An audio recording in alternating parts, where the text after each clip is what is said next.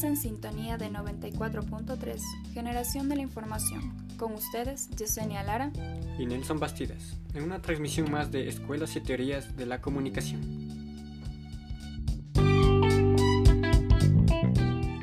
En esta ocasión hablaremos de la teoría del consenso y conflicto, para lo cual contaremos con la participación de Luis Moya, Christopher Montes de Oca y Luis Poma, representantes de la prensa Yamingos TV.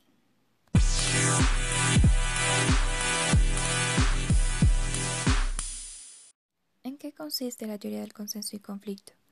La teoría del consenso, por un lado, postula que la organización de cualquier sistema social tiende a la autocompensación entre los actores y las fuerzas que articulan sus estructuras y su funcionamiento. ¿Qué es el conflicto? Mantiene que las funciones de la sociedad o una organización, cada participante individual o sus grupos se esfuerzan para maximizar sus beneficios, cual inevitablemente contribuye al cambio social, político y revoluciones. ¿Qué es el consenso?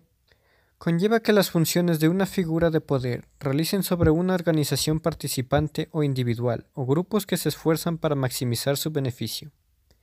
Llegue a un acuerdo para otorgar lo que demandan, para apaciguar y para consensuar con los mismos. ¿Dónde surge esta teoría? Es una de las grandes escuelas de la teoría sociológica moderna. Es considerada como desarrollo que se produjo en reacción a la estática del funcionalismo estructural durante las décadas de 1950 y 1960. ¿Qué es el funcional estructuralismo?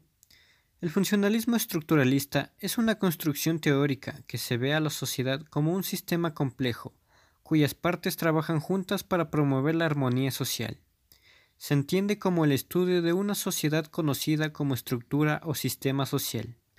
Este enfoque se ve a la sociedad desde una orientación de nivel macro.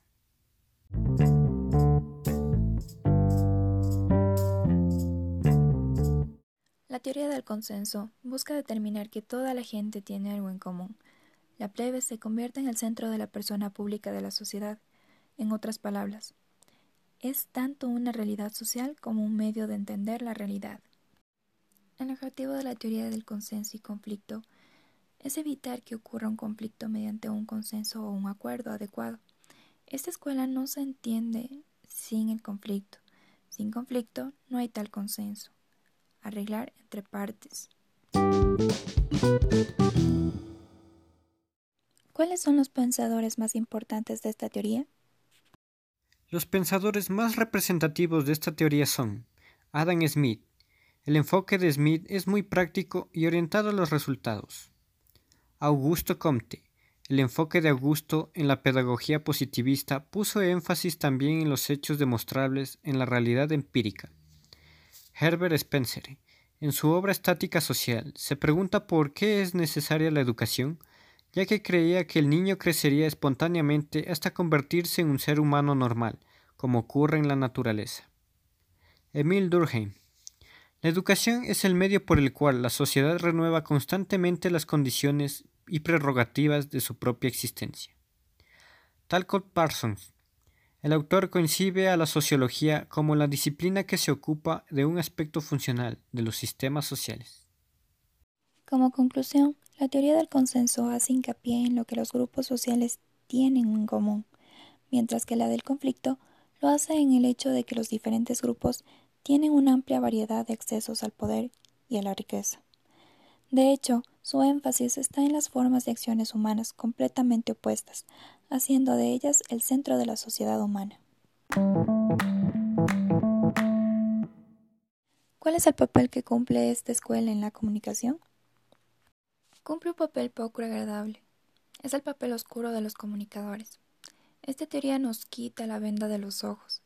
El papel en la comunicación es a través de los medios de comunicación los cuales hacen una serie de programas en función de esos intereses. Manipular la comunicación y a los televidentes para que piensen con los mismos argumentos que ellos. Normalizar lo que los medios dicen. Los medios son una falacia potencial para la construcción de la información verídica debido a que son colaboradores directos en los procesos de manipulación para evitar cualquier tipo de conflicto en base a los intereses de aquellos que tienen el poder. Los teóricos rechazan la idea del consenso para mantener el sistema tal como está.